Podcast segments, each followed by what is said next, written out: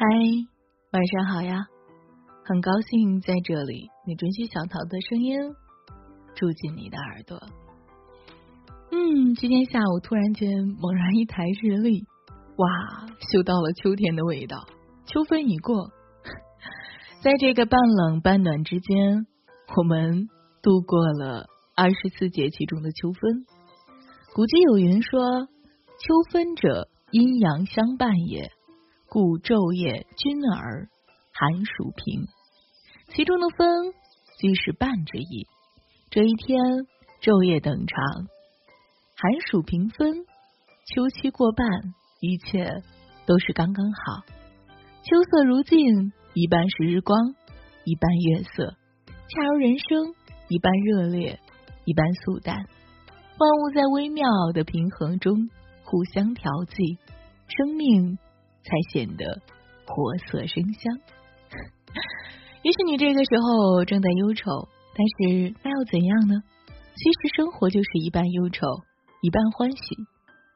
余华老师在《徐三观卖血记》中写道：“在时代和个人的种种不幸中，我却看到了生活的种种幸福。酸甜苦辣是食物的味道，喜怒哀乐是生活的味道。”人活一世，有猛烈的欢喜，也有逃避不了的忧愁，喜忧参半才是真实的生活。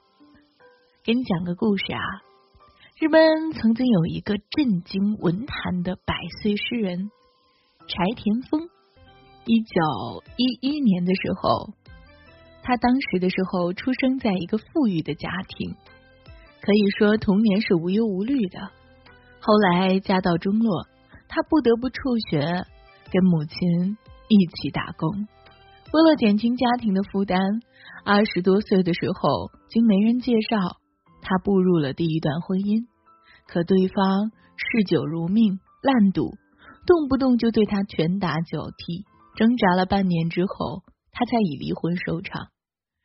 三十三岁那年，他遇到了第二任丈夫柴田丰，这才感受到了命运的眷顾。他生下了儿子建一，每天相夫教子，过着平淡而温馨的生活，那是他最快乐的日子。为此，他还专门写下了很多诗句来描绘当时的美好画面。从青丝到白发，他们携手走过一生的光景。后来，她的丈夫因病去世，于是她开始了自己长达二十年的独居生活。年轻时，她就热爱文字。在儿子的建议下，柴田丰开始写诗。两千零九年，九十八岁的他出版了首部诗集《别灰心》，当年的销量就超过了一百五十万册，被称为日本治愈系圣经。所以呢，正应了这个诗集的名字《别灰心》，生活就是一半忧愁，一半欢喜。往事的欢喜和哀怨，生活的苦难和馈赠，这一切都成为了这位诗人动人的笔下故事。而是否曾经的那些过往，也能成为你生命中的一个台阶呢？晚安，亲爱的你，在这个秋天的夜里，记得盖好被子，别着凉啊！明晚见喽。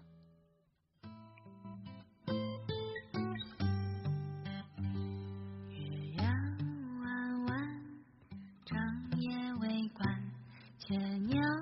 微光铺山，童梦小船摇过青岸，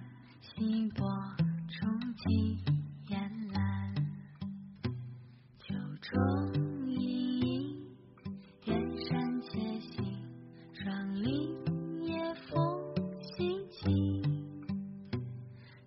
呀。